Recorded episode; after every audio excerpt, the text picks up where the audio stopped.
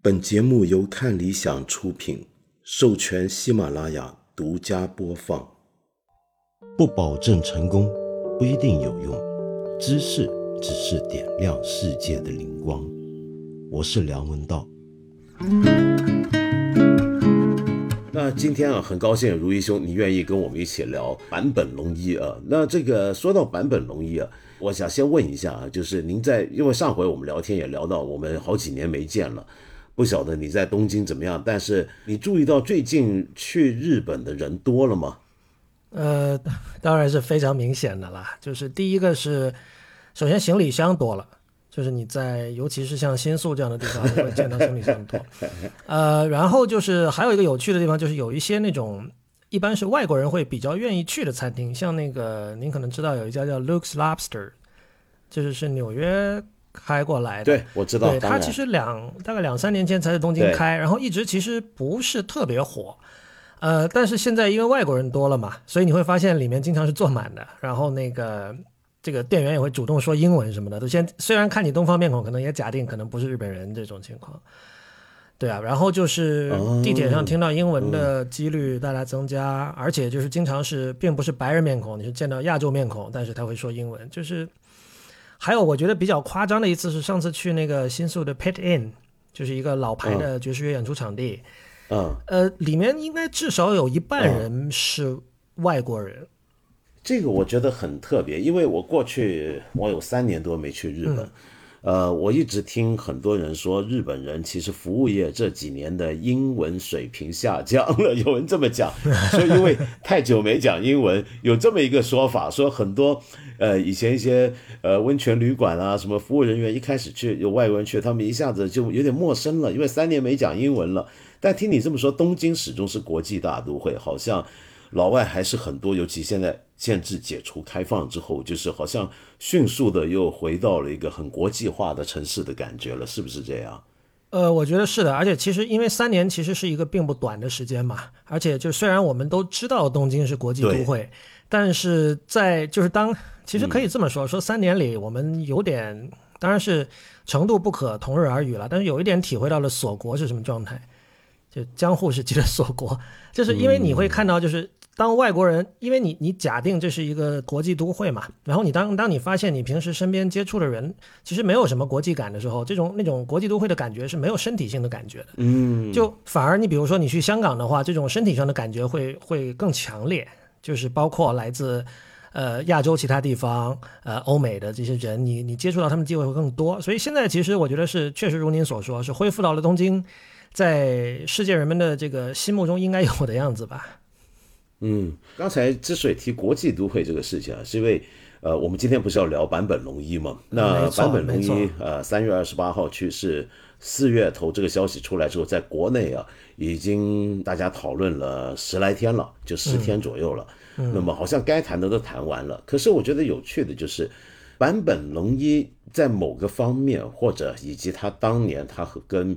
呃，他们合组的 YMO 就黄色魔力乐团啊，其实是日本国际化的那一面的一个象征。我觉得这个点很有趣，就是日本的六七十年代，呃，到底发生了什么事情，跟今天的版本龙一在他去世，在全世界各地，特别在中文媒体上有那么大的热潮，是有点相关的。因为您看，我刚才说到我们去日本旅行啊，就很多人说啊，过去两三年偶尔去到日本，会发现他英语水平下降，就日本人的那个英语一直被人有点有点意见，那他们自己也很多意见，但这个我们就先不谈。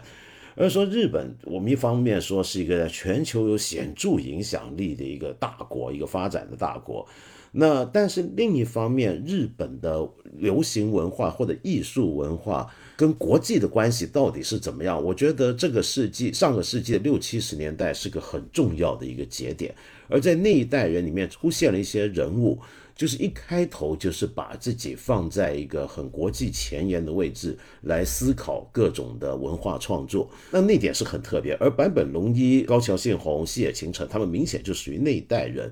但这个我们等一下还会聊到啊。就我想说的是，像他这次去世，那么在世界各地中文媒体上都有那么多的报道跟回响。那我想听听看你有什么感觉？听完之后，然后你你在日本看到日本当地的一般的人对坂本龙一的去世是什么反应呢？嗯，中文媒体上其实印象比较深的，可能是一些就是比较搞笑的事情，因为有人发过给我说，好像有人搞错了坂本龙一和山本耀司，就他发了一张山本山本耀司的图，然后说教授再见什么这种。当然，我们这这种事情就是每次有这种呃怎么说 profile 特别高的名人去世的时候。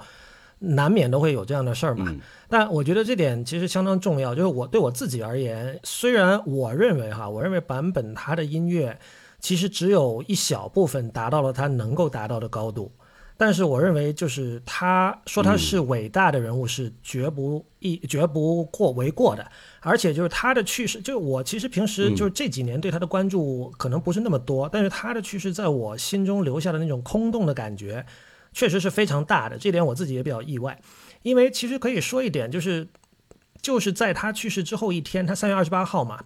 二十九号有另外一位在日本爵士乐界是很有名的，叫松风弘一的人，他也去世了，而且同时也是癌症。对，是。那呃，这个人当然因为他的这个名气和影响力远远小于版本了，所以引起的讨论也小很多。但是我呢，刚好我三月十九号，就是他去世前十天，我在 p a t n 有看到他的演出，所以其实照理说。那个冲击会更大，因为当然你会看到他一直坐，我就是他一直坐着，因为他也是有癌症嘛，体力可能不是特别的好，但是仍然你会觉得他能够一场一个半小时的音乐会能够坚持下来，怎么突然就走了？但是仍然你会觉得说版本的去世影响就是身体上的感受会更强烈。我觉得有一点很重要，就恰恰是因为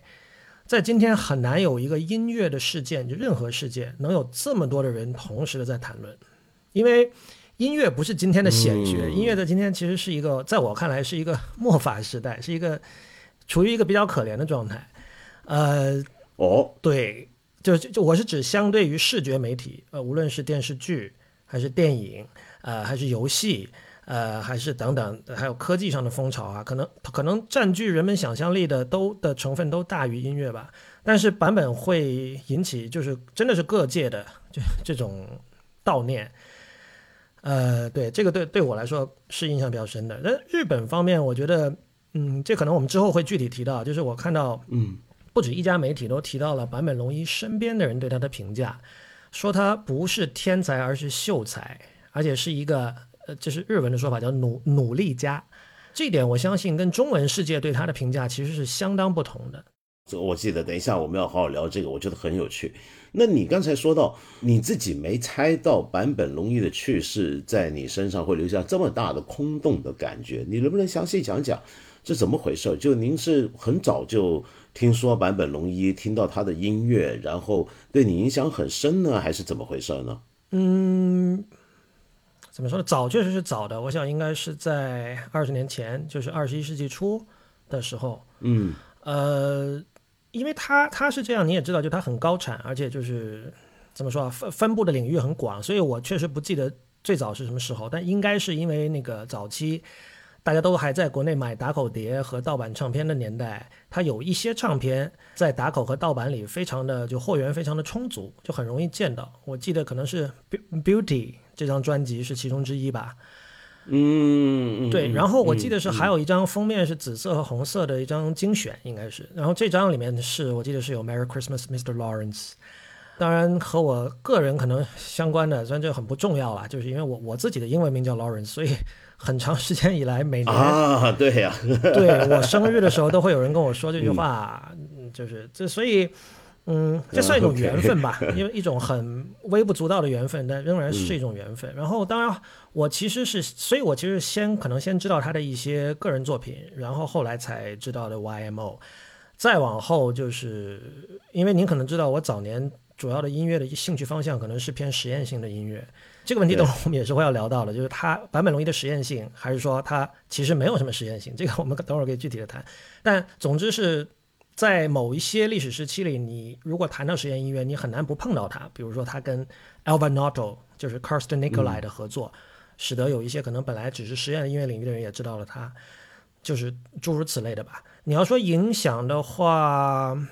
就我觉得他那种无国籍性对我是有一种影响。就是这个这个，就是我可能要要，就如果想谈他的那个音乐的具体特点的话。您说到无国籍性啊，我就想讲，呃，我们就从这点开始谈啊。坂本龙一是因为你自己写过一段，写过一篇副文啊，提他嘛，就之前我也读到了，嗯，呃，您说到他是战后国际声望最高的、最知名的日本音乐家，嗯，可是这一点我觉得很有意思啊，就是就今天中国人很喜欢讲文化输出嘛，对不对？文化自信、文化软实力，我们叫文化输出。那我们会看日本，其实日本在上世纪六十年代末开始经济起飞，嗯，好像在七零年代末的时候，就 YMO 就是一个明显的代表，就已经很迅速的开始达到一个文化输出的一个状态了。就 YMO 就是最好的一个产品，就是黄色魔力乐团或者黄色魔术乐团。那这个乐团这三人组合，我觉得很特别，因为。呃，细野晴臣是早在组成这个乐团之前就已经有出国表演的丰富经验。他那时候有另一支乐队，我记得还是帮 Rossi Music 做过暖场乐队的。那他们好像已经很随便，就已经能够一开始创作就已经把目标是放在国际舞台，而在国际上又好像很容易被接受。那么这个背景到底是怎么样的呢？嗯，首先我觉得其实并非如此，就他们的国际化程度没有那么高。呃，如果看战后流行音乐的话，你要真的看正史的话，其实呃，在六十年代有一次，其实是他们拿到了那个 Billboard 的榜的第一名的一首单曲，就是坂本九的那首，在英文世界叫 Sukiyaki 啊那首曲子，对。那那个是其实日本人会心心念念的，因为在那之后，其实他们没有在美国的榜单上有过这么高的位置了。在七十年代末的时候，有一个叫 Pink Lady 第一名，对，有个叫 Pink Lady 的少女二人组试图进军美国，但对也是失败的很惨。对，后来什么终身名菜都试过，都很惨。嗯，对，那些都都没有成功。当然，因为到了之后，可能日本的音乐真的是不太需要这个东西了。就是六十年代的时候，日本人对于日本人来说，能够拿到 Billboard 第一是真的是举国光荣的一件事情。但到了八十年代，可能就不太在乎这件事情。但是说回 YMO 的话呢，我觉得您刚才提到说那个细野帮 Roxy Music 开场这件事情，我还真不知道。因为在 YMO 之前，当然他的那些几张专辑，像 Tropical Dandy、像太阳洋行，现在都被人捧为经典了嘛。但是据我所知，他那个时候大部分时间还是在日本国内活动。YMO 呢，他在海外的这种。这种势头有一部分其实是被日本国内的媒体炒起来的，这一点就是日本其实跟中国会有很多近似之处，就是中国人所谓出口转内销这个心态，在八十年代的日本是非常明显的，因为你也知道八十年代是它经济上就是非常猛嘛，所以导致当时的日本社会是非常疯狂的，比如说他们会花前所未有的高价一百万美元请这个 Horowitz 就古典钢琴演奏家 Horowitz 去东京演出，而那场演出是一个。知名的就他完全演砸了的一次演出，现在你在 YouTube 可以听到，但是 但是对他们来说 没所谓，我能花得起一百万美元请他，就就是其实是有暴发户心态，确实有暴发户心态在里面，所以当时就是 YMO 他们在美国呃受到的欢迎肯定是有，但是呢肯定不是说是这种主流性的，但是由于媒体的这种。嗯，说的不好听就炒炒作了，然后就是，所以他们在国内就去。当然，我觉得音乐上哈，他们确实是 herald 预示了一些东西。嗯，因为对，就像我我讣告里，我讣文里我也有写嘛，就是他他首先他是有这种有有未来感的这样的一种意识，这个是背后的 idea。然后那个音乐上它有东洋旋律，然后呃，所有那些新奇的电子音效，今天可能会变成 retro，成为一种怀旧的声音，但是在当年显然是非常非常新奇的。非常先锋的，对，非常前卫的，在当年，嗯，对对对对，就我刚才说的，绝对不是否定他们音乐，但我只是说从人们认知来讲，呃，这确实就是不像，呃，不像很多人想象的那么的夸张，就当时他们的国际风头。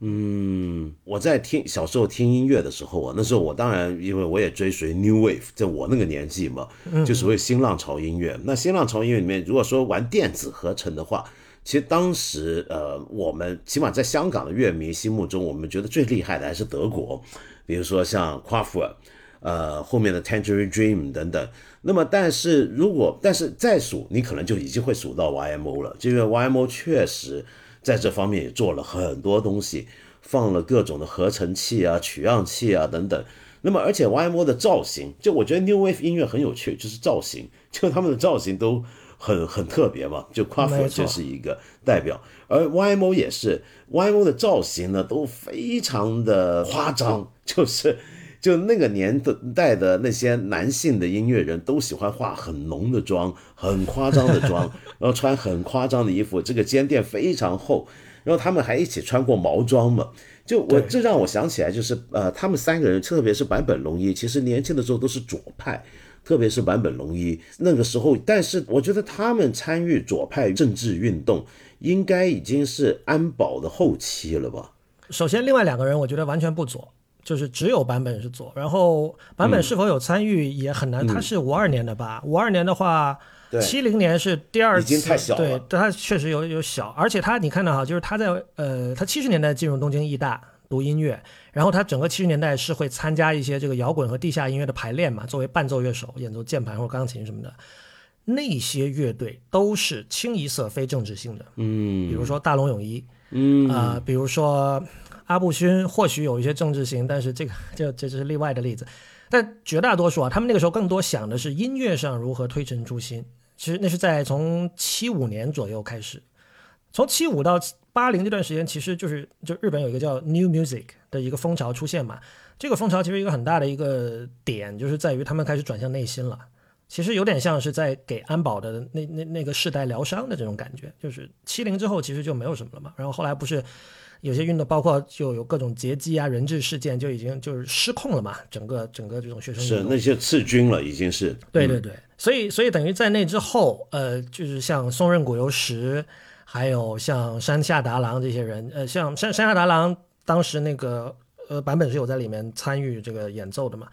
所以那些音乐都是非政治性的了。是，那倒是。不过坂本龙一好像年轻的时候参与很多的。就起码他好这口，对，就可能是上一辈的前辈们喜欢他，喜欢比如说读列宁啊，读马克思啊，然后也去参与一些有的没的示威。是他，我是听说过他批判过吴满彻嘛，然后他自己之后觉得很后悔嘛。是的，这个，所以可能他更多的是在学术 学院音乐。我我以前看他的自传，他讲过这个事儿，很好笑。对，对他那时候去吴满彻的音乐会现场示威嘛。呃，那么因为他们他们那时候想法很有趣，因为吴满彻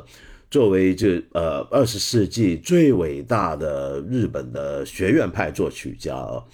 嗯，就起码真的是国际影响力的一个严肃作曲家。那么但是那时候他很喜欢用一些东方乐器，特别是日本乐器。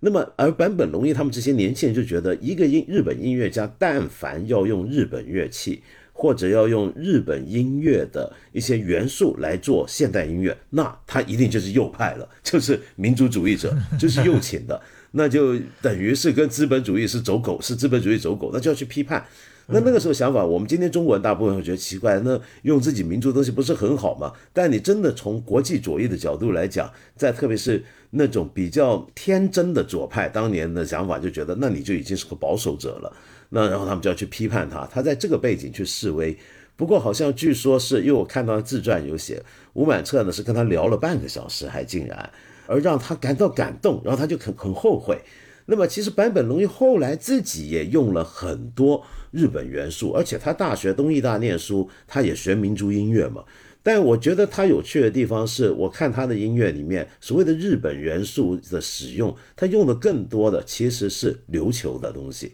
是冲绳的东西。这边我想插一句，好奇问一点，就是冲绳音乐在日本人心目中到底是个什么样的地位？因为我觉得坂本龙一喜欢冲绳音乐，嗯，跟这个也有点关系。就冲绳好像在各方面跟日本的本部好像是有分别的，南就连音乐也是这样，是不是呢？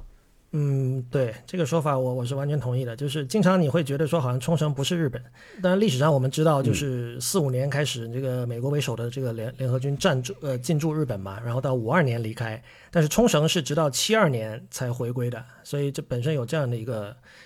呃历史事实在那儿。然后其次就是，确实是冲绳的一切地理上好像它离中国是比离日本更近，还是一样近，反正。所以它当然我们知道，就是这个闽文化，就是闽福建那边的文化，在古代对琉球，就古代的琉球，现在的冲绳肯定是有很大的影响的。冲绳那边有什么闽人三十六姓啊？啊，当年有三十六种一个姓的这个人从福建到了那边，然后确实你在冲绳音乐里你听到很多元素，你会觉得说好像有很很中国，你会有这种感觉。不过我是想说，刚才就是您提到说版本之后也用了很多日本元素嘛。这里就涉及到我刚才无来由的提出的无国籍性这个，我正好向听众们说抱歉啊，没有解释。就其实我觉得这个是对对于版本非常重要的一个概念，就是我认为他用的不是日本元素，这点就是其实有点涉及到他在大学的时候那个日本的一个叫小泉文夫的一个民族音乐学家对他的影响。呃，小泉文夫本身他不创作，但是他的这个理念，他等于说向版本打开了，呃，我想可能更多的是。日本以外的亚洲的音乐的世界，所以你会看到，你比如说冲绳音乐，我能想到的是这个一九八七年的那张 Neo Geo，这个本身它这个专辑的专辑的名字已经是在预示一种东西了，它 New 就其实就是 New Geography 嘛，简称 Neo Geo，所以它里面有用印尼的东西，呃，有很明显冲绳的东西，嗯，甘美朗的东西，对对，呃，不过我想也补充一下，就冲绳的东西，其实在 YMO 时期，细野晴臣有用过，细野晴臣在。具体哪张专辑忘了，但第二首叫那个 Absolute Ego Dance，那里面是有非常明显的冲绳音乐的这个这个元素。呃，当然细野更早，因为细野其实他在七十年代的时候，他已经是这种有点这种世界主义者，而且他是有有我称之为是一种反向的东方主义，就他假定自己是西洋人，回头过来看，比如说看冲绳或者看日本或者看中国什么也好，嗯嗯是是这样的一种状态。所以在这这个意义上，其实他走的要他做这些事情要比版本要早，而版本呢，我说他无国籍性呢，其实他是有点随波逐流这个词在中文好像很有贬义啊，但我在这试图不含贬义的使用它，就是说他是一个用好听的说法，就是他对各种新的潮流都很敏感，而因为他的这个一生其实是经历了很音乐上是经历了很大的变革的，就是说我是指外部环境啊是不停在变的。而对于有些音乐家来说，他是会学会去忽视这些变化，他自己有一个自己的一个主要的一个概念在那里，然后他不太动的。但是版本是不停的在动的，所以有时候你很难说他的元音乐、它的元素还有它的风味究竟是属于哪一个主权国家。有意思，而且这又联系到了就刚才您说的，他呃，日本有人评价他是个秀才，是努力家。就秀才这个词在日文。是不是就是表示一个人很努力的意思？这秀才的意思跟中文的秀才其实没什么区别了，因为秀才就是十年寒窗嘛，就是嗯，就是哦，他不是那种信手拈来式的，很努力、很奋斗。对，不是信手拈来式的。就是我觉得，比如说像我能想到像这个森田童子这样的歌手，我会觉得他是天才。但版本首先你从从面相学上看，就是你看他的这个神色，他往往都是在很努力的思考什么，经常有这种感觉。你看他的很多照片里，呃。另外就是说，你看他要能够去涉猎这么多来自不同文化的不同风格的音乐，这不容易的。这就好像你一个接受这从小受西洋古典音乐训练的人，我要你去演奏三味线，完全是另外一套系统。这个是你你得放下原来的成见，甚至放下原来的一种傲慢吧，可以这么说。所以版本其实可以不停的放下这些东西。这个这个确实是我觉得是很耗精力甚至体力的。所以。我能理解，就是在中国，可能如果你说这个人是努力家，哈，有点在说他天赋不够的意思。但是我觉得在日本是没有这个意思，而且，呃，日本可能恰恰，我觉得日本音乐界里，我能举出很多很多的这种努力家式的人，而他做出来的东西，呃，当你作为一个外国人去接触的时候，你第一印象你肯定是觉得说，怎么有人能想出这样的东西？我觉得其实是背后有一个社会系统在支持这种努力家能够达到这样的境界。我觉得这个可能是日本跟中国一个很大的不同吧。明白。那么，呃，你说到努力家这件事情，我为什么会刚才你讲到他的无国籍会跟这个联想起来？是这样的，就是，呃，要真的做到无国籍，就像您说的，就可能要有一个，首先心里面不存偏见，就很愿意接受来自不同国家的音乐文化传统的养分，同时。也不断对时代很敏感，有什么新东西马上用。其实你看，就算是 YMO 也好啊，就他们都不是电子音乐里面的，他们不能够叫做先驱。坦白说，就最早就是把合成器引入流行音乐创作当中，他们不是最早，但是他们玩得很溜，很成熟，也做得很好。而坂本龙一很一生中的很多作品，在从某种音乐风格来讲，他都不是第一个开创那种风格的人，但是好像每一次潮流上他都参与了。那么我觉得是这种情况。而他用的各种风格元素，比如说你刚刚讲到他小时候他是学古典音乐的嘛，但他小时候的偶像是法国作曲家，是德的台湾译作德布西，大陆译作德彪西 （Debussy）。而 Debussy 最有名的就是因为接受了印尼甘美朗系统的影响。那么，呃，当然影响到什么程度我们不敢说，但是他很愿意开放去学习不同的音乐文化。那坂本龙一小时候偶像是他，我觉得也不奇怪，就有这个走向。那如果说坂本龙一的作品就是有这种无国籍性，呃，又他又很努力的去开采各种来源，那么这一点是不是也是使得坂本龙一在全球有这么大的声望的一个原因？这应该就是了吧？嗯，很遗憾，我个人对于他的声望，我其实有别的解释哦。呃，而这个解释可能会触怒，可能会触怒一些人啊。就是我认为跟他的这个姣好的面容是有巨大的关系的，巨大的关系。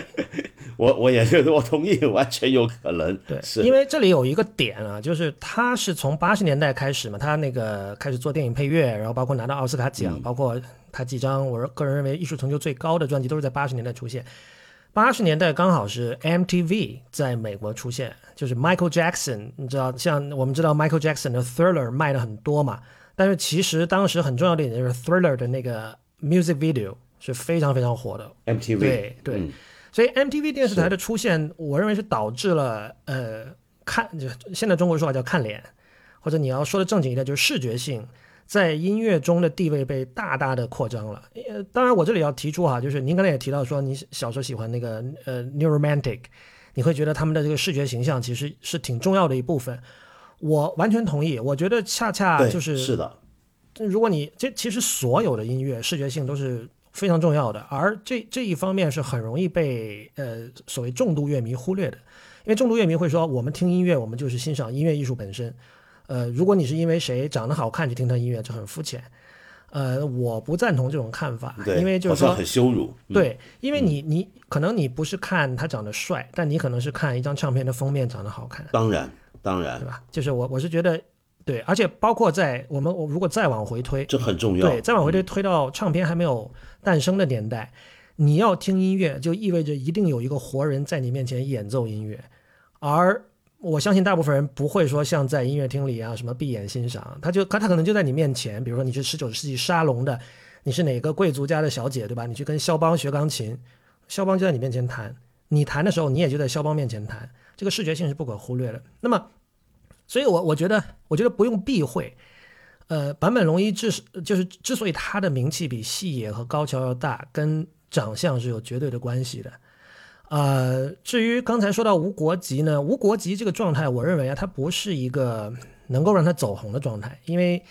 我当时马上想到的是这个 ECM 旗下的那个叫 Stefan Mikus 那位德国音乐家，他也是常年在世界各地走，对，然后他自去自己用自己的方法去学习各种不同文化的音乐，做出来的音乐也是可以很典型、很精确的被称为无国籍音乐，但是他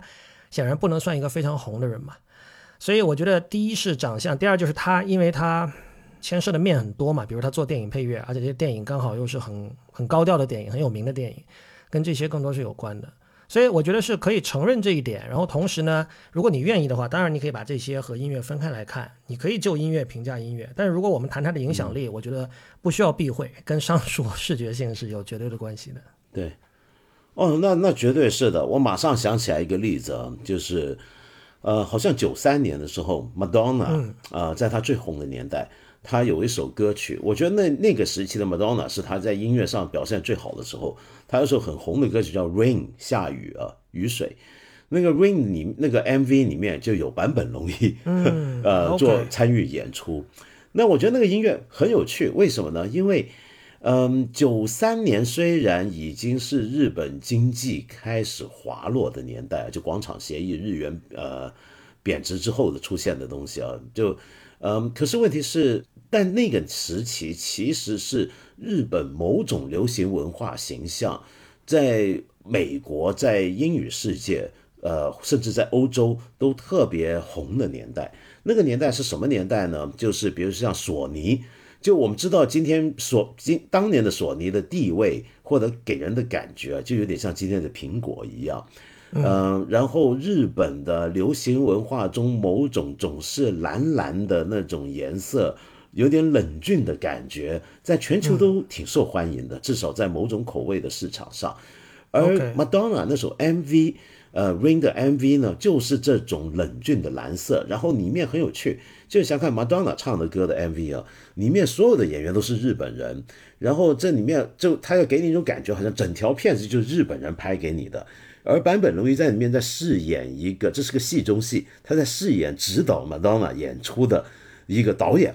呃，那那我就想到那个时候版本其实参与好多。呃，美国流行歌手的 MV，我注意到他的样子常常出现。那为什么要找他呢？其实我觉得就几个理由。第一，就像你刚才讲，他真的长得好看；第二，他住在纽约，他英文又够好；第三，他非常投入于某种国际音乐、流行音乐文化，尤其是在他的电影配乐之后，我我觉得，我觉得这点是必须要提的。就今天。大部分中国人说怀念他，其实你马上想到的都是他的电影配乐，而不是他其他个人的专辑创作。比如说像刚才讲的《圣诞快乐》、劳伦斯先生、《末代皇帝》、《Sheltering Sky》、《High Heels》这些都不用提了。那么，呃，而他电影配乐有趣的是，他最初做电影配乐，像《Merry Christmas, Mr. Lawrence》。其实是一开始本来大呃呃大导社是找他做演员，而不是找他做配乐。但是他提出条件，我同时要做配乐。而末代皇帝里面，其实最早他也是在做演员。那为什么这些电影都会找他做演员呢？其实也跟他长相是有关的。所以他的长相带上了他的作曲，然后但是那个作品又很红，这个影响力就这么出来了。我觉得这个是这个是我们都不用去讳言的，确实的就是这样。那我说到电影配乐，您觉得电影配乐或者作为一个配乐家这一点啊，就我们今天每个人讲到坂本龙一，大部分人想到其实他的电影音乐，他的电影配乐。那这个电影音乐这一点在日本的传统里面是什么样的一个一个地位呢？就日本是不是一个向来很注重电影音乐的一个地方呢？呃，如果说注重，我想强调的一点就是可能更更多的是能够给予配乐家创作自由。呃，我印象很深的一点，这个还是当年戴敏郎。那刚才我们提到吴满彻嘛，戴美郎是跟吴满彻一样，也是战后这个日本学院派音乐家里非常重要的一个，他是跟跟这个 John Cage 是学习过的嘛。他呃，在近年他有一些当年的这个电影配乐作品呢，被这个因为你知道现在黑胶热嘛，被被以黑胶的形式又再版，嗯，然后你听了之后会发现，那就是最普通的轻爵士。就很惊讶，怎么戴米郎做的配？你本来就你会觉得说戴米郎做的配乐应该很前卫，但其实不是。所以那个时候我就明白了一点，就是说，其实对于他们呢，这是一个为生计而做的事情，就是其实是在接活。我们经常会说日本的市场对于前卫的和另类的东西有很大的包容性，有很大的胃口。但是很显然，像戴敏郎他们自己做的艺术，这就是就是严肃创作，很显然在日本也是。嗯，不会有多大的市场的。所以，当他能够有机会给呃电影做配乐的时候呢，怎么说呢？它会呈现出完全不一样的面貌。但是，可能对于版本来说，与其说电影音乐，我觉得有另外一个 dimension 可能更加重要，就是它的广告配乐。嗯，因为它从七八十年代就是就做了很多广告配乐，这些广告配乐在近年都有出唱片。然后呢，你会发现就是那些广告配乐很前卫。尤其是因为你，你当你谈论一个音乐前不前卫的时候，你是不可能脱离语境的。就比如说，我们说《春之祭》很前卫，但是《春之祭》你在今天看一点都不前卫。它前卫是因为当年他首演的时候，现场的那些贵族们，他们根本就没有想象、没有预期到会是这样的音乐，他们的预期和这个音乐有最大的落差，才造成这种前卫性。所以你可以想象，七八十年代日本的经济那么好，然后大家的消费欲望那么的高的时候。呃，我 我觉得这是一种消费升级了，就是你在你在广告里听到了这样的音乐，这个我们或许在在这里我们可以给大家听一首，就是呃近年有一张这个被再版的叫 Neue Tanz，我不知道是不是这么读，它用的是德文，就是 New Dance 的德文，呃其实是一个 YMO 的选集，但是它的第一首曲子是当时版本给富士卡带做的那个广告配乐。我们或者可以一起来听听。刚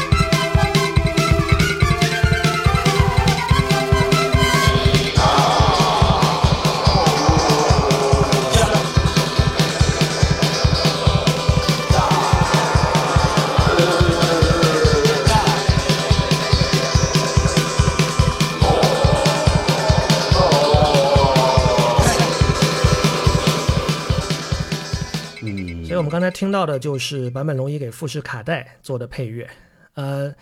就是大家可以听到这里面，它你你表面上听，你一开始可能觉得这是一个很典型的电子舞曲，但是从从中段开始，它做了一个节奏上的错位，让你觉得这里有些东西好像是不对了，这个节奏好像出了错一样。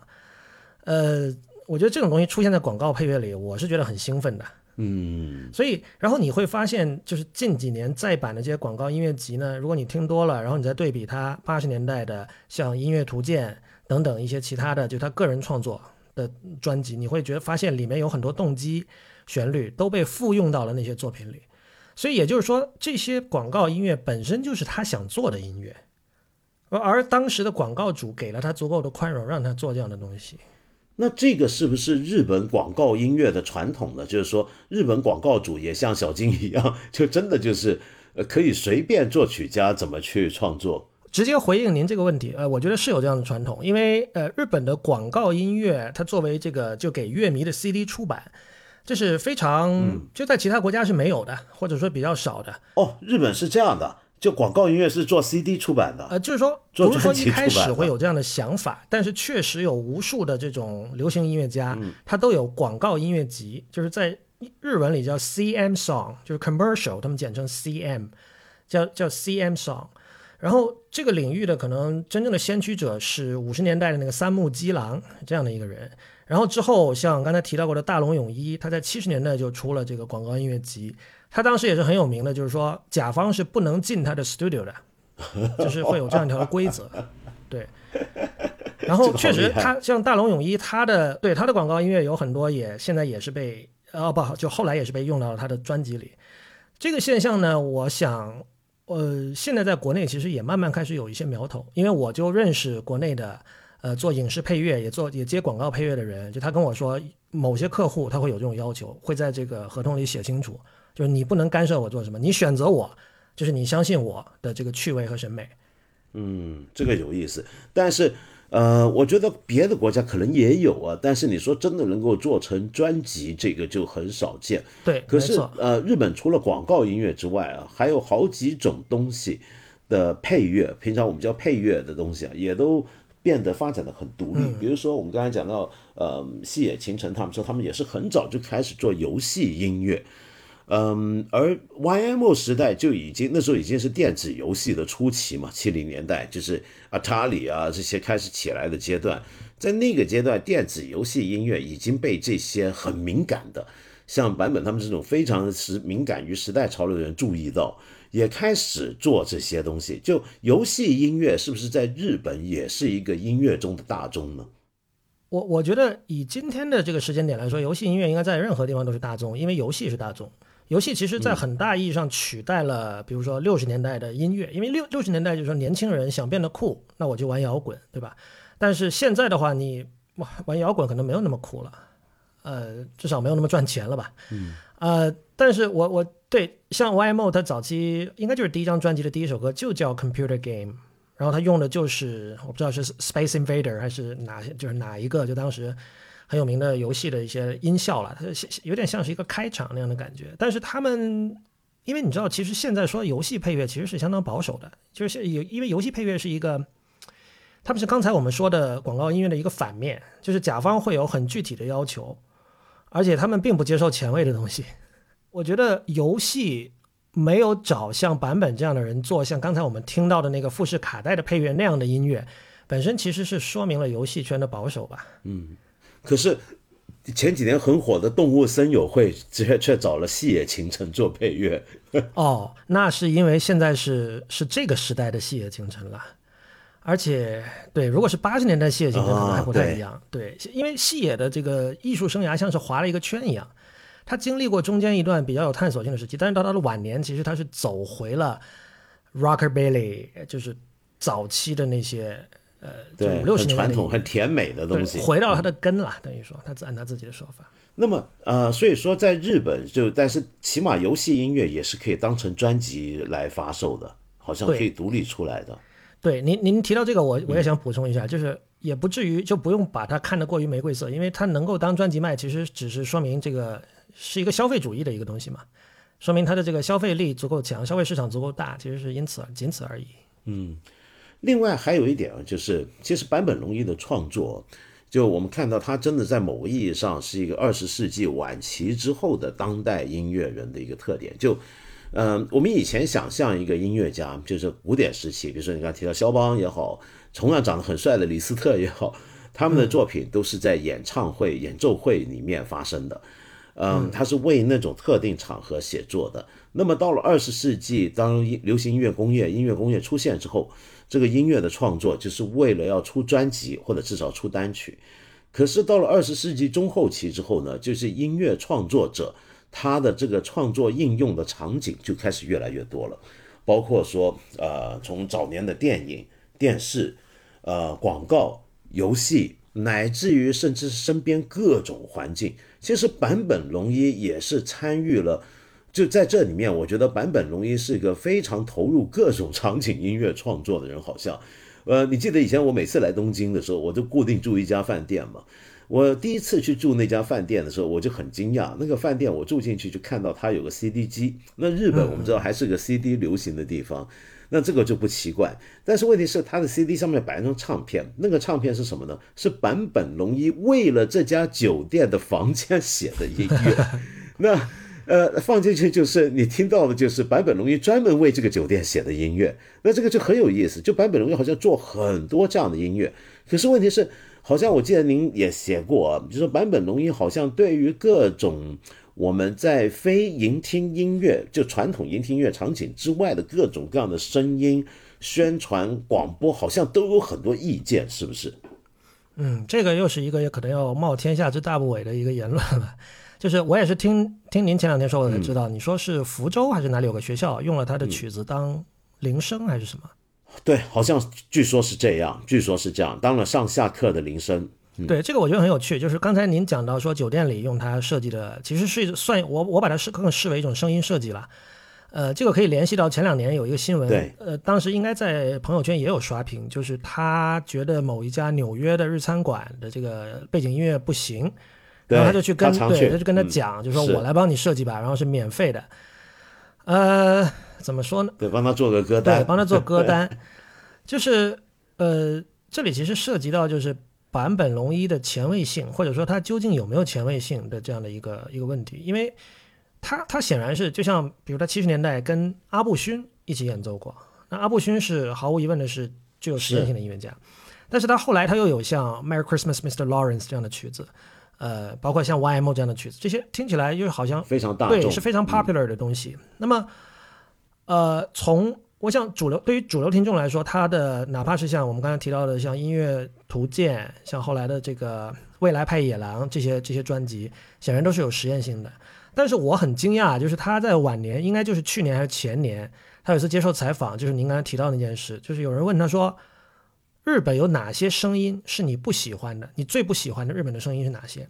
他提到说，新干线上的某种 chime，就是某种类似报站，就那种广播系统的声音，类似铃声那样的东西。嗯，呃，还有就是他提到商店街，就是住在日本的人可能知道，就所有的这种车站前面都有一条就称之为商店街的街道嘛。然后在这里面，他们会用一些喇叭会播出一些这种广播信息啊什么的。因为我我现在暂时想不起他说的新干线的 chime 究竟是哪个哈，然后商店街里的究究竟是，比如说是哪条，是不是他那条商店街刚好是那样？嗯，但是我在日本对于日本的这种公共广播系统播出来的声音，我是非常有好感的。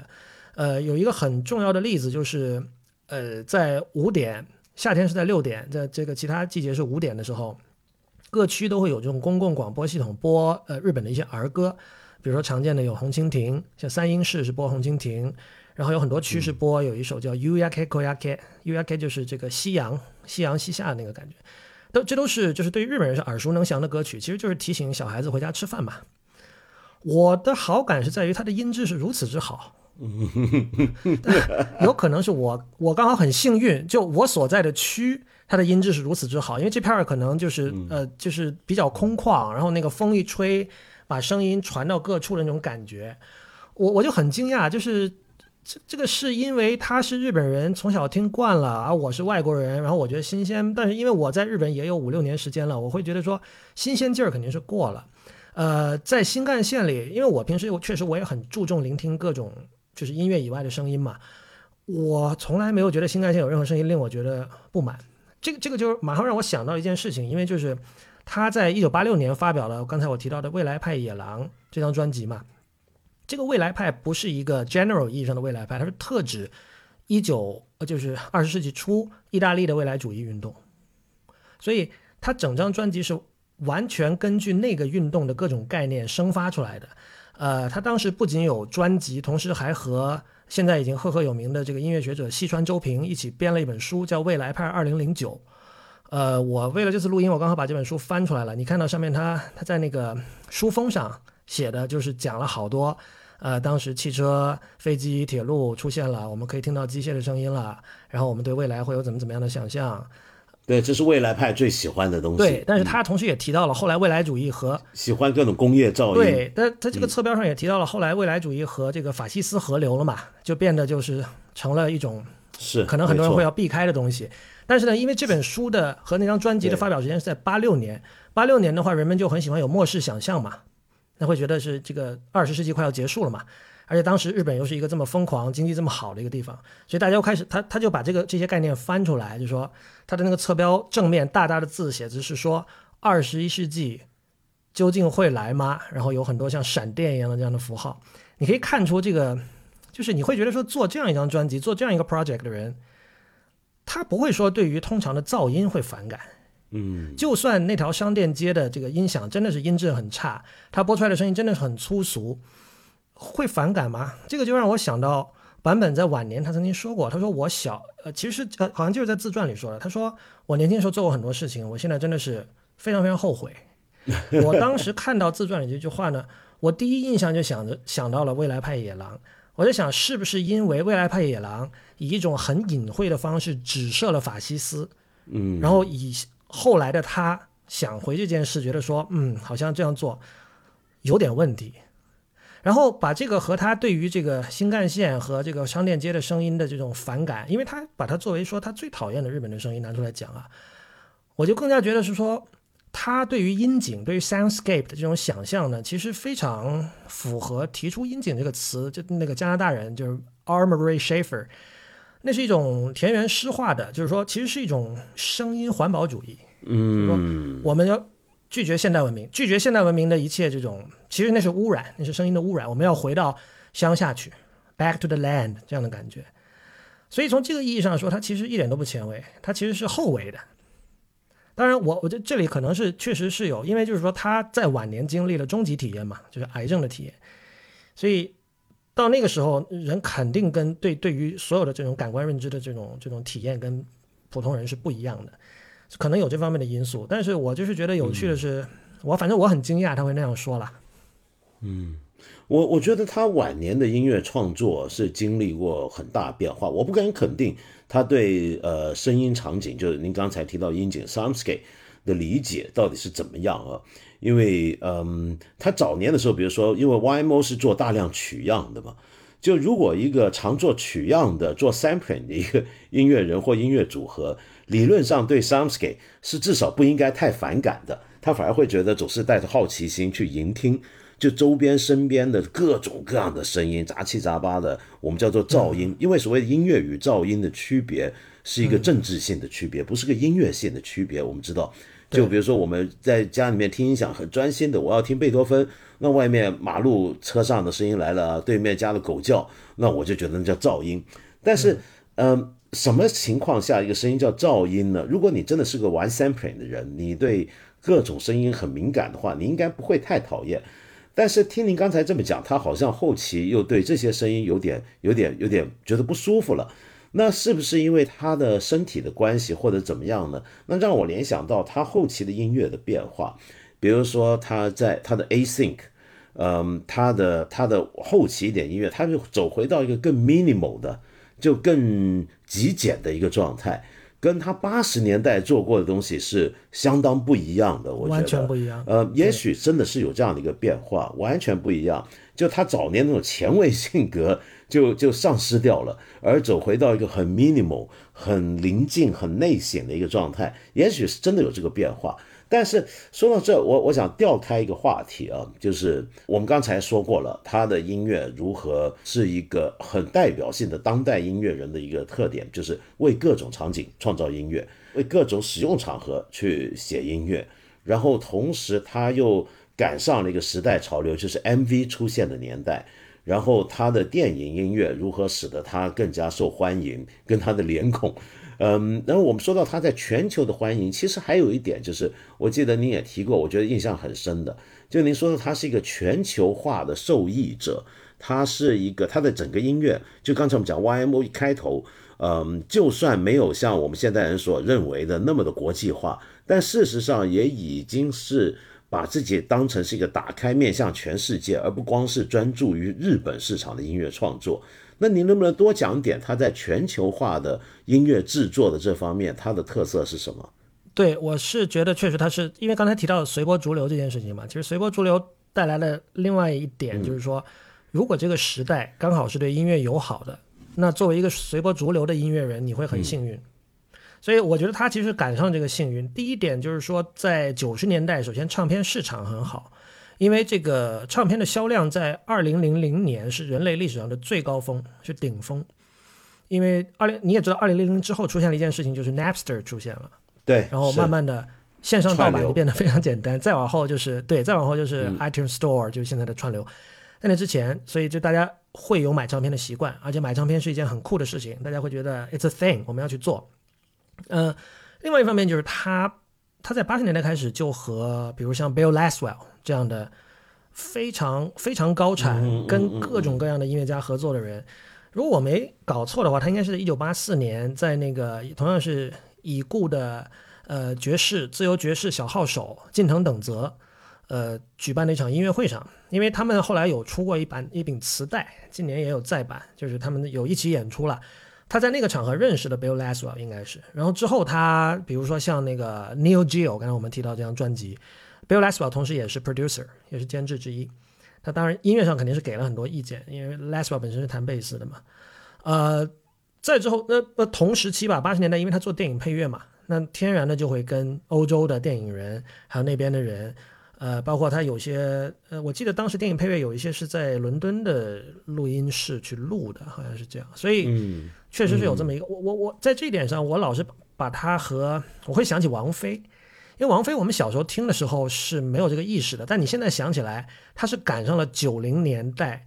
不仅是全球化，还有就是音乐上世界音乐这个风潮。嗯，王菲的音乐其实跟世界音乐可能本身没有太大的关系，但你如果去看她背后的 credit 的话，她的。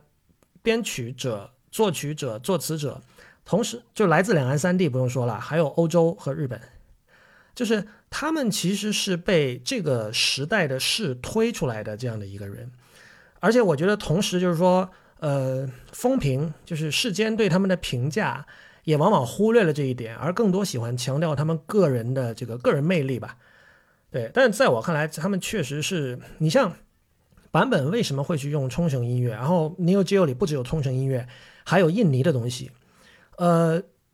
可能时间上稍微有点早，但是从九十年代开始，因为 Neo Geo 是八七年的，但九十年代呃，World Music 这个风潮在美国全面爆开之后，日本我们知道日本肯定是 跟得很快的嘛。日本就有出了大量的这些的唱片出版和杂志，有一本专门的杂志就叫 Noise，它叫 Noise，但不是我们现在说的 Noise Music，它讲的就是世界各地的音乐。可能尤其以这个亚洲的东南亚的为大宗，当然也有当年非常火的保加利亚合唱啊，呃，非洲矮人族音乐啊，等等等等。呃，像 King Records 出了一个这个 World Music Library 系列，还有 JVC，这都是大厂嘛，也出了一个叫那个系列的名字我有点忘了，反正这两个系列都是中国的重度乐迷也是非常看重的，都到处在找的。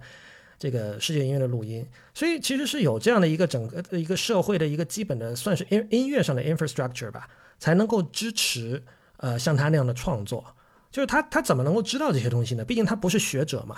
他不是民族音乐学者，他怎么能够知道这样东西？其实是就是说有足够自由和茂盛的这种出版，就是包括有录录音的出版以及这个关于音乐的文献的出版，才能够造就这样的东西，这样的一个一个人物。其实那个年代，我记得八十年代末的时候，世界音乐就已经开始起来。那个时候，有些呃西方传统的音乐人也都大量投入到世界音乐的呃创作或者说是资源的开采上，比如说 Peter Gabriel，就就很明显，那时候就有大量这种音乐人。我觉得坂本龙一正好也就是您刚刚提到 New Jew 红的时候啊，其实正好也就是这个潮流刚刚开始的时候。那这是一方面，他创作出来音乐里面展现出世界各地不同的音乐传统的风貌，但同时他们在幕后也像您刚才讲的，也有来自世界不同的音乐人的参与。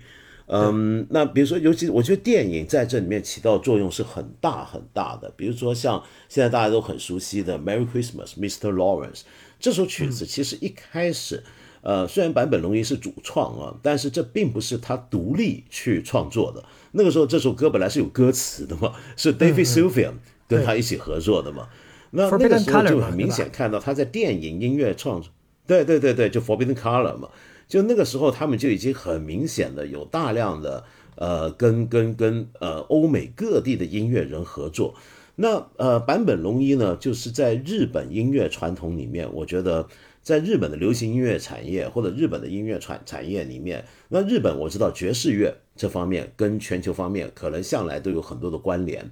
嗯，但是在这种更大众化的音乐里面，坂本龙一是走的非常开的。就他后来自己是直接投入，所以这也跟他的国际声誉这么大是有关系的。可是，呃，这又说回来一个问题啊，就是呃，我们能不能够说他是个日本音乐人呢？在这个角度讲，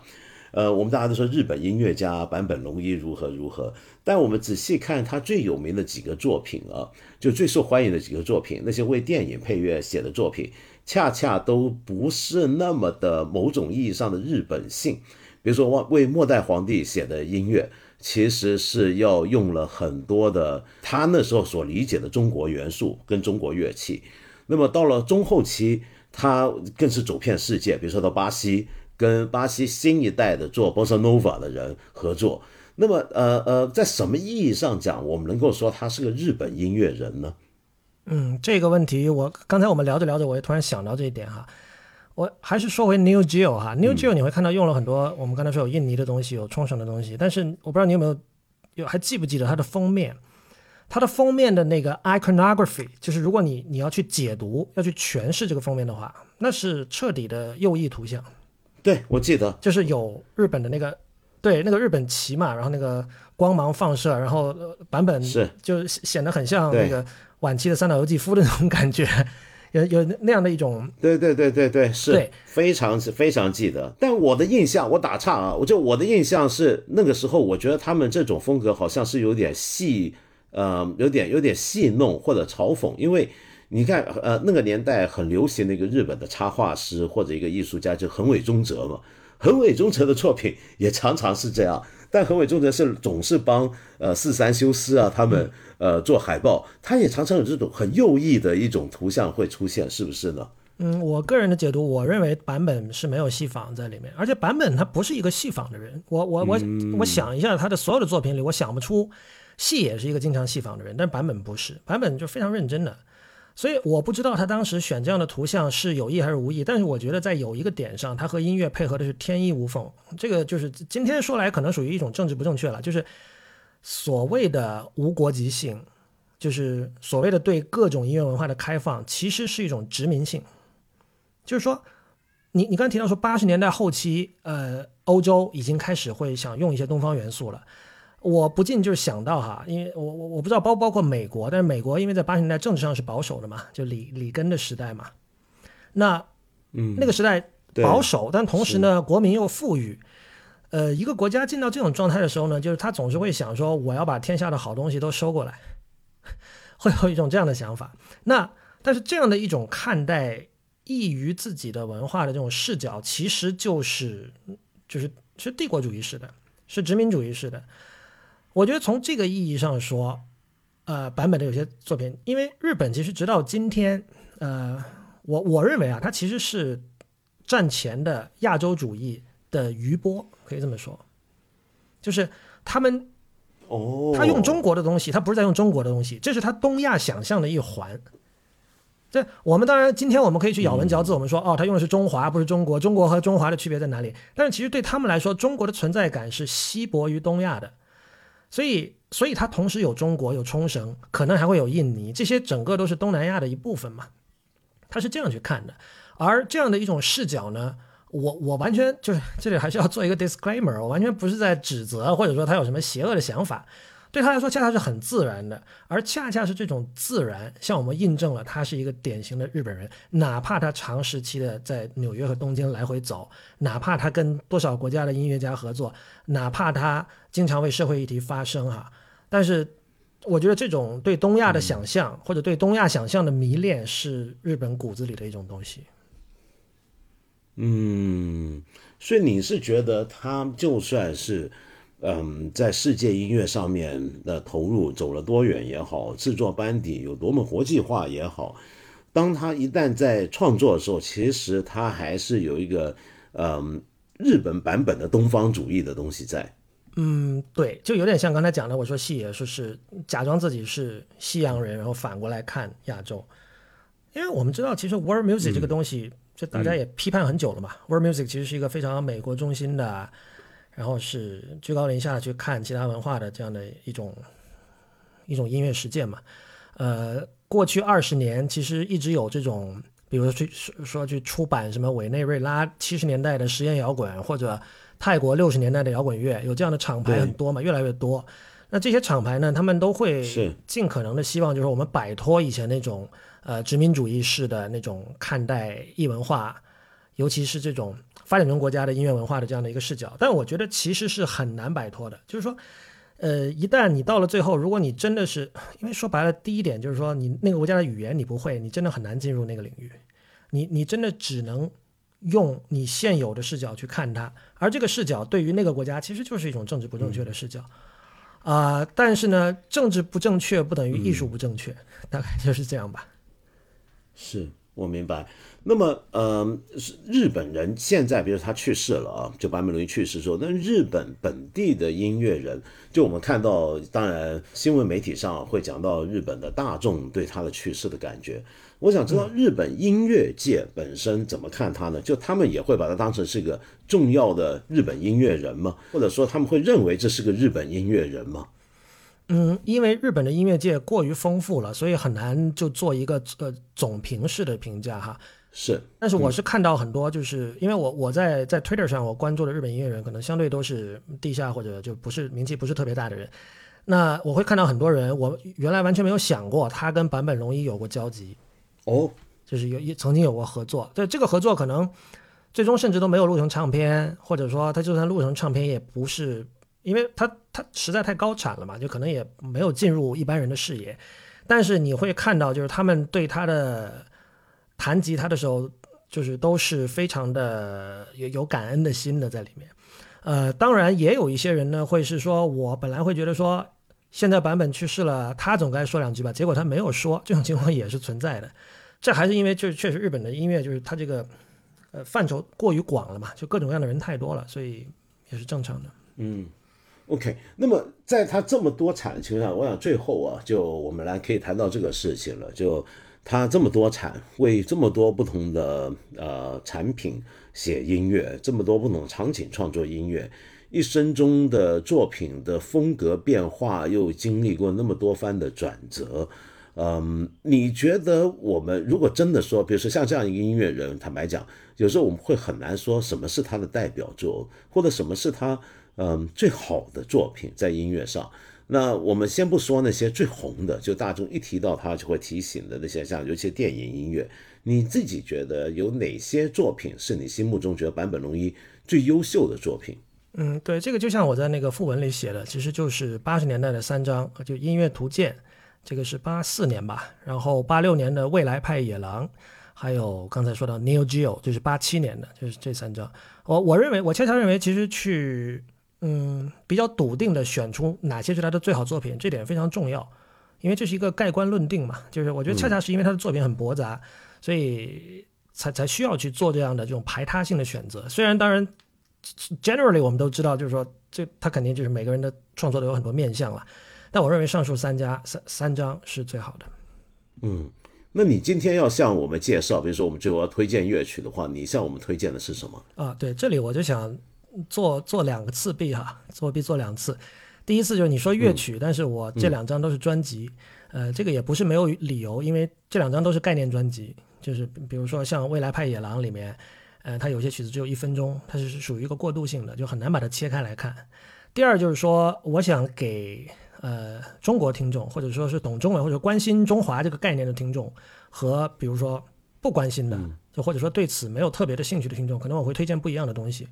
如果是关心中华这个概念的听众，我会推荐 Neo Geo，因为它首先第一就是它有有用冲绳的东西，刚才我们提到冲绳的东西，对于中国人来的耳朵来说是有亲近感的。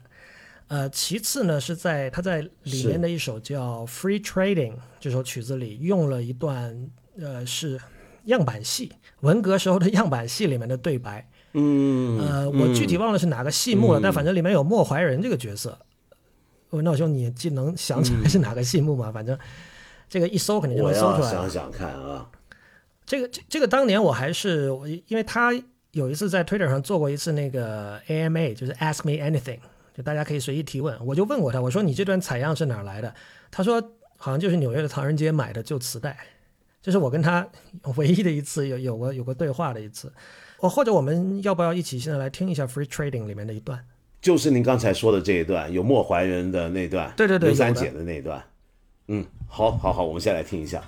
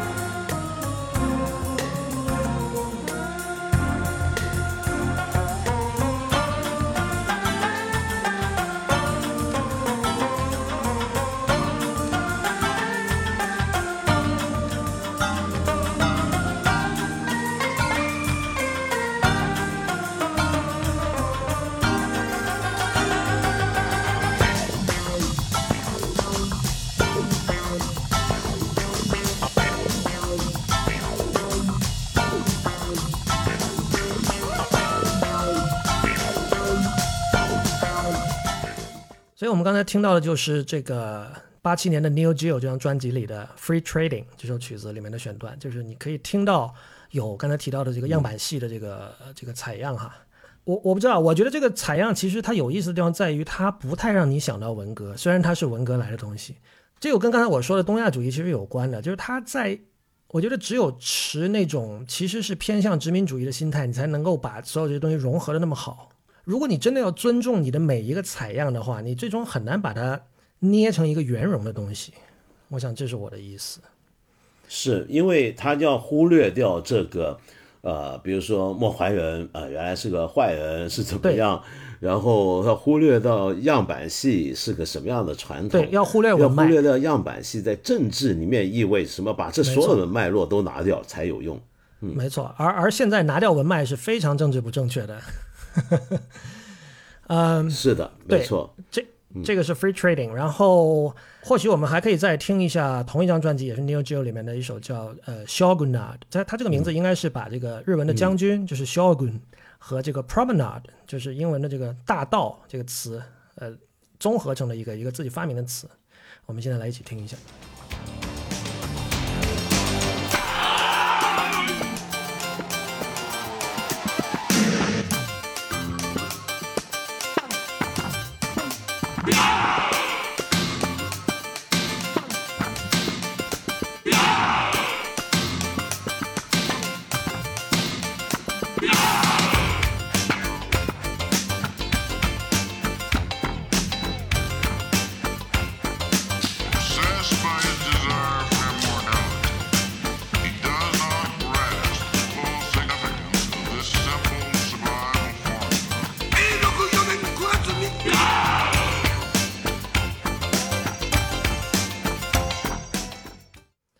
首曲子呢，一直嗯，就很早之前就让我想起上海淮海路的某一段，因为有段时间我在那里上班，然后每天中午出去吃饭的时候，我就老想听这首曲子，所以我我觉得是挺 哦，对我觉得就是为什么？嗯，我觉得这里面有一，因为它叫萧棍啊嘛，萧棍萧棍将军是就江户时期的东西嘛，但是同时它这个曲子 Promenade 又是一个会让人想起十九世纪的一些东西，还有那个本雅明写的一些东西。就会你你会觉得它是一种东洋摩登的一个概念吧，在里面，在当时自己的一个比较模糊的一个想象。嗯，对，嗯，好，那就刚才说的是对于中华或者中国有兴趣的人的推荐，然后如果是如果你你你的兴趣就是你想有另外的推荐，或者本身你对中华或中国没有兴趣的话，那可能我会推荐未来派野狼。呃，因为未来派野狼呢，刚才说了，它是基于。二十世纪初，意大利的未来主义运动里面的种种概念，这种对呃新机械文明的这种崇拜或者说 fetish，而而造出来的这么一张专辑，呃，我觉得哪怕是现在的就是比如说喜欢听电音的人，呃，这张专辑应该是觉得是是是非常容易入耳的，甚至可能会觉得说过于保守了也不一定。嗯，但是因为他们它里面它背后有有概念哈，所以还是挺有意思的。但我觉得嗯，可能更有。去的在于这张专辑其实是相当按刚才的说法就是无国籍性的，它生发于意大利的一个艺术运动，但是它最终，呃，因为那种对于技术进步的可以说是盲目的信任，我们现在以马后炮来看，那种信任显然是是有问题的嘛。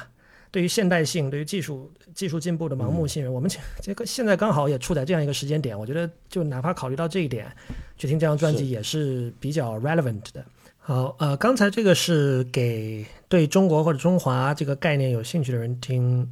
呃，推荐的版本的专辑。那如果你对这些概念没有特别的兴趣的话呢，可能我会更推荐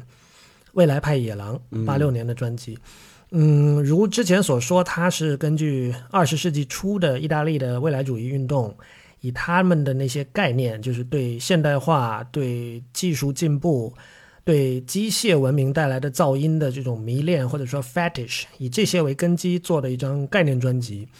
呃，我觉得对于今天的，比如说你是喜欢听电音的人来说，这里面的曲子应该是非常容易接受，甚至都会嫌有点偏保守的吧。呃。但是我想在这里选播的是其中的一首慢歌，叫做《p a r a l i b r y》。呃，如果有人听过我在看理想做的那个二十世纪音乐十大之选的话，我里面有有讲这张唱片，我当时也有播这一段。呃，我们现在先来一起听一下它的开头的部分。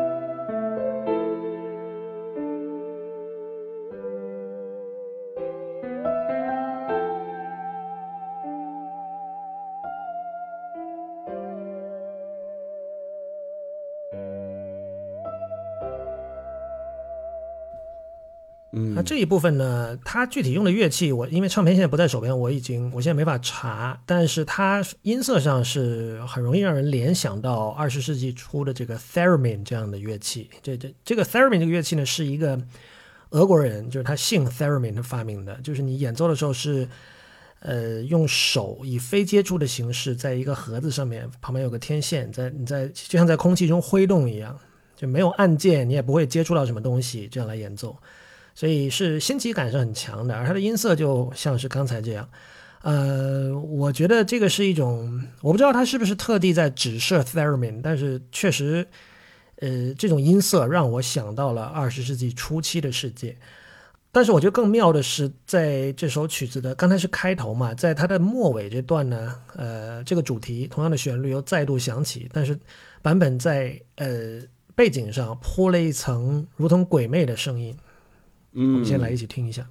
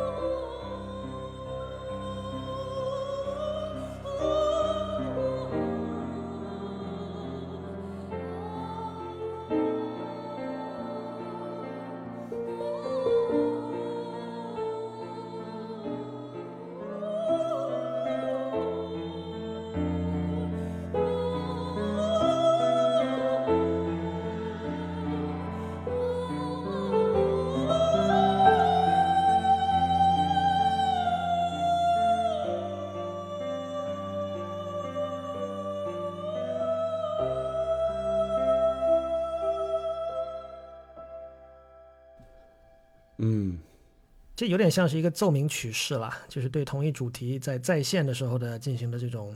不一样的处理。呃，它不仅为一条原本非常甜美的旋律，可能会有一点乡愁感，但是大体是甜美的旋律，增加了一种幽灵式的一种一种魅影。呃，同时我也想指出，做这样的音效在八六年远远比今天是要复杂、要困难的。所以我觉得这是一个利用新技术的一个很好的样板。这首曲子后来版本有出版那个钢琴谱，然后他在晚年在有一些这个钢琴独奏演出里是有弹过这首曲子的，我要没记错的话。